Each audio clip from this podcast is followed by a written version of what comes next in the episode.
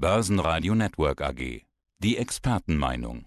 Heiko Böhmer, Kapitalmarktstratege, Shareholder Value Management. Und mein Name ist Andy Groß. Warren Buffett, über den wollen wir uns heute ein bisschen unterhalten. Jemand, der schreibt regelmäßig an seine Aktionäre, also die Aktionäre von Berkshire Hathaway. Die Aktie übrigens auf Allzeithoch, trotz Ukraine-Krieg. Warum tut Warren Buffett das? Wie oft schreibt er? Ja, wir kennen ja diese, diese Briefe an die Aktionäre eigentlich aus vielen Geschäftsberichten. Deswegen ist das auch ein Teil des Geschäftsberichts von Berkshire Hathaway. Also kommt dieser Brief einmal im Jahr. Und man kann fast die Uhr danach stellen, denn immer am letzten Wochenende im Februar werden die Geschäftszahlen von Warren Buffetts Beteiligungsgesellschaft veröffentlicht und dann eben auch der Brief an die Aktionäre. Und das war ja jetzt vor kurzem wieder der Fall und deswegen lohnt es sich wirklich, genauer hinzuschauen und sich den nochmal genauer zu Gemüte zu führen. Also das heißt, der jüngste Brief, der kam jetzt vor wenigen Tagen. Auch Sie haben Post bekommen. Hatten Sie schon Zeit gefunden zu lesen? Wie umfangreich ist das Werk denn? Tatsächlich in diesem Jahr deutlich kürzer als sonst. Also ich lese den schon seit vielen Jahren. Dieses Jahr waren es so zehn Seiten, es waren aber oft auch schon 20 Seiten und mehr. Und was man sich da vorstellen muss, ist, es ist nicht immer nur ein allgemeiner Abriss über das, was im Endeffekt beim Unternehmen passiert ist, sondern ganz viel auch über die Investmentphilosophie von Warren Buffett und seinem Geschäftspartner Charlie Munger. Also es lohnt sich wirklich für Investoren, sich das mal genauer anzuschauen. Also das heißt ganz klar, Sie, Anlageprofi, ziehen auch Lehren und Erkenntnisse aus dieser Aktion. Das ist mehr, weitaus mehr als Marketing seitens Berkshire Hathaway. Auf jeden Fall. Also das ist immer auch das Futter, mit dem beispielsweise die Hauptversammlung gefüttert wird. Ende April, Anfang Mai. Auch in diesem Jahr ist es wieder geplant. Die Hauptversammlung in Omaha soll wieder stattfinden. Dann werde ich auch vor Ort sein und dann wird es auch wieder viele Fragen geben, die sich sicherlich auch auf diesen Brief an die Aktionäre beziehen, denn hier sind einige Aspekte drin dieses Jahr, die doch auf jeden Fall Nachfragen nochmal äh, notwendig machen, so würde ich es mal formulieren. Haben, haben Sie gedanklich schon Fragen formuliert? Ja, gedanklich schon. Aber das Schwierige ist natürlich, dazwischen zu kommen. Denn äh, es gibt immer die Möglichkeit, bei dieser Hauptversammlung in einer großen Arena, muss man sich das vorstellen. Man ist mit 16.000, 18.000 Menschen in einer großen Arena und dort sind acht oder zehn Mikros verteilt. Und wenn die Türen aufgemacht werden, muss man reinrennen und hoffen, dass man möglichst schnell an diesen Mikros ist, um dann die Möglichkeit zu haben, eine Frage zu stellen. Oder man schickt eine E-Mail und dann wird das vor ein wenig aussortiert von einer CNBC-Journalistin. Also ich habe was im Hinterkopf, aber ob ich dies Jahr zum Zuge komme, kann ich noch nicht sagen. 16.000, 18.000 Leute, die um die Wette rennen nach Mikrofon. Ist da Corona schon vorbei? Die Planung ist in den USA jetzt so, dass diese Veranstaltung tatsächlich als Präsenzveranstaltung wieder stattfinden wird. Und diese 16.000, 18.000 Leute kenne ich halt noch von meinen Besuchen vor Corona, also wirklich aus den Jahren bis 2019. Ich war jetzt insgesamt schon achtmal bei dieser Hauptversammlung zugegen. Es ist immer wieder ein großes Erlebnis und ein großes Ereignis, was wirklich ja, einzigartig ist in der Investmentszene.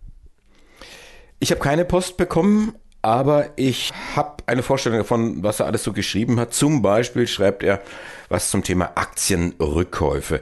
Warum machen Unternehmen sowas eigentlich? Was hat das für einen Vorteil?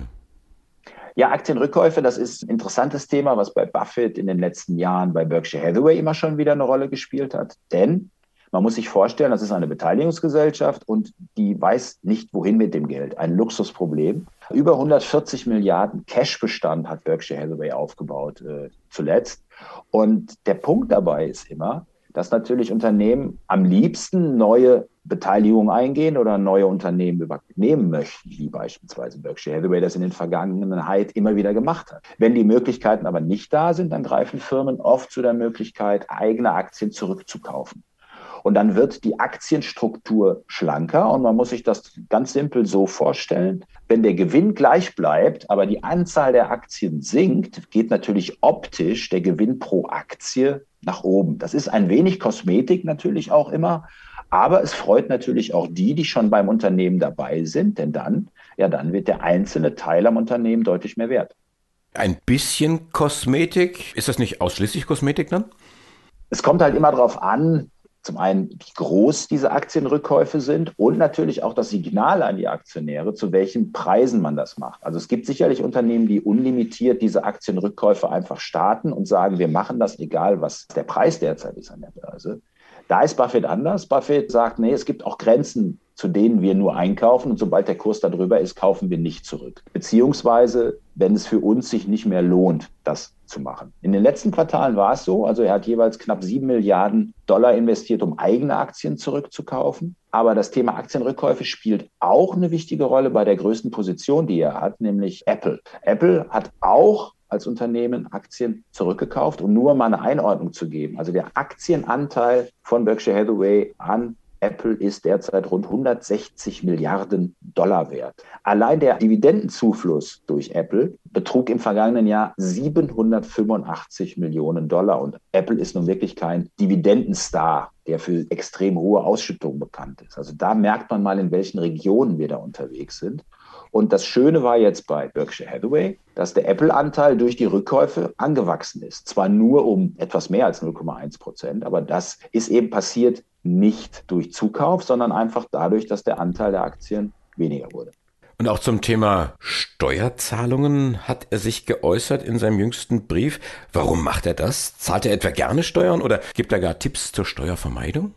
Nee, da hat er an der Stelle einen sehr langfristigen Vergleich mal gebracht und auch mal gezeigt, wie hoch im Endeffekt auch die Steuerzahlungen von großen Unternehmen sind. Und da hat er tief in die Geschichte gegriffen und hat mal geschaut, was denn die Steuerzahlungen waren des Unternehmens Berkshire Hathaway. Das war ja ein zusammengeschlossenes Textilunternehmen, was Buffett 1965 übernommen hat. Das Unternehmen war wirklich am Boden und Buffett hat diesen Mantel übernommen und hat daraus dann die Beteiligungsgesellschaft gebaut. Und 1965 hat Berkshire Hathaway umgerechnet am Tag 100 US-Dollar Einkommenssteuer bezahlt. Nun klingt das für ein Unternehmen nicht besonders viel und wenn man sich das anschaut, dann war das auch nicht besonders viel, denn aktuell bezahlt Berkshire Hathaway pro Tag 9 Millionen Dollar. Einkommenssteuer. Und da sieht man mal, dass dieser Compounding-Effekt, also dieses Heranwachsen der großen Kapitalströme, dass das eben nicht nur bei den Gewinnen wirkt und nicht nur bei den Unternehmen wirkt und nicht nur, dass die Aktionäre davon profitieren können, sondern dass auf der anderen Seite eben auch die Staaten davon profitieren, wenn es den Unternehmen gut geht, nämlich dann sprudeln die Steuereinnahmen.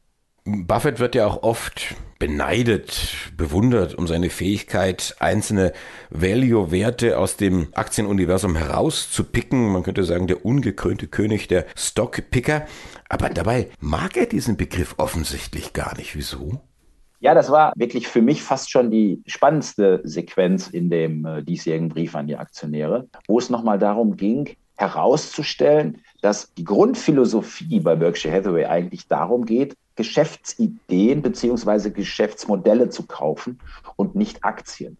Denn wenn Buffett mit seinem Unternehmen irgendwo einsteigt, dann geht es nicht darum, kurzfristige Kurszuwächse damit zu erzielen und dann wieder auszusteigen, sondern dann ist er auch von dem langfristigen Geschäftsvorteil, Wettbewerbsvorteil überzeugt und will eben langfristig davon profitieren und dann kauft er eben nicht die Aktie an sich, sondern das Unternehmen, was dahinter steckt. Und er hat sehr schön formuliert in dem Brief, er hat eben gesagt, wir sind keine Stockpicker, sondern wir sind Businesspicker. Also wir suchen Geschäftsmodelle heraus. Und das ist eine, eine Formulierung, die mir wirklich sehr gut gefällt, denn die verdeutlicht auch nochmal diesen langfristigen Ansatz, den er hat. Also wirklich nicht dieses kurzfristige Einsteigen und dann schnell wieder raus. Und ich glaube, das ist auch etwas, was ganz viele Investoren für sich und ihr eigenes Anliegen Anlegen mitnehmen können. Dass man auch, wenn man von Geschäftsmodellen überzeugt ist, wirklich auch lange mit dabei ist und wirklich nicht in Monaten denkt, sondern wirklich in Jahren denkt und dann auch ruhiger bleiben kann, wenn es wie derzeit eben mal turbulenter an den Märkten wird, sondern dann einfach denkt, okay, auf Sicht der nächsten fünf bis acht Jahre oder auch zehn Jahre werden sich die Kurse nicht nur erholt haben, sondern auch deutlich zugelegt haben. Halten wir also fest, Warren Buffett ist kein Stockpicker, er ist ein Geschäftsmodellpicker. Dann sage ich Dankeschön für dieses Interview. Jetzt bitte Hausaufgabe an Sie, die Gedanken, die Fragen an Warren Buffett auch schriftlich niederlegen und vor allen Dingen fangen Sie an zu trainieren, boxen, sprinten und dann klappt es vielleicht mit dem Platz am Mikrofon. Ich bin ja der Dauerläufer, also der Ausdauersportler. Das heißt, Sprint ist nicht so meine Stärke, aber ich habe ja noch ein paar Wochen Zeit bis Anfang Mai, da ein bisschen zu trainieren. Und ein guter Tipp von Ihnen auf jeden Fall, dass ich da weitermachen werde. Börsenradio Network AG.